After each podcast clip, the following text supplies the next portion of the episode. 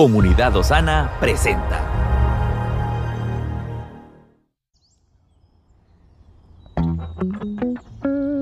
Cada día tiene su propio afán. Pero también hay nuevas misericordias que disfrutar. Hoy es un nuevo día.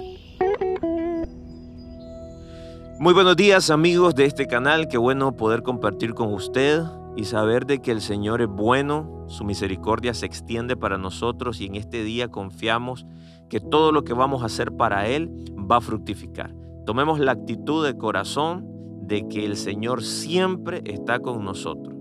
Hoy quiero meditar en una reflexión que lleva por título, ¿con qué actitud experimentar la aflicción?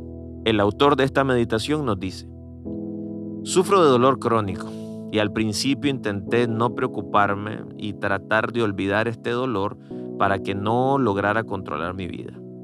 Sin embargo, comprendí que en ese caso mi dolor dejaría de tener un sentido al verlo como un simple dolor físico o un mero obstáculo que superar.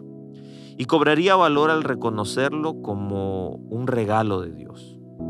Obviamente no podemos decir que el dolor en sí es algo bueno, porque es algo muy difícil.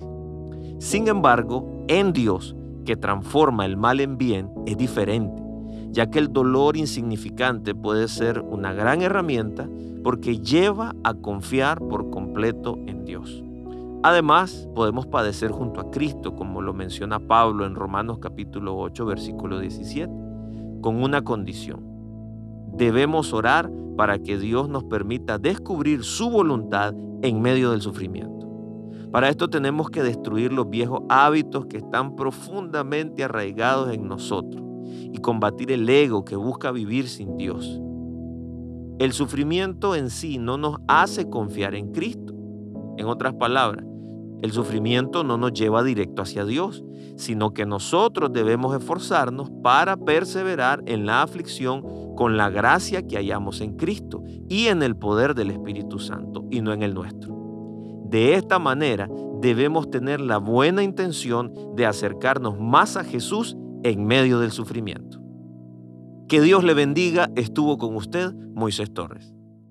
Estamos en tu plataforma favorita. Recuerda que puedes escucharnos en Spotify, Apple Podcast, Amazon Music y Google Podcast. Compártelo y sé de bendición a los demás.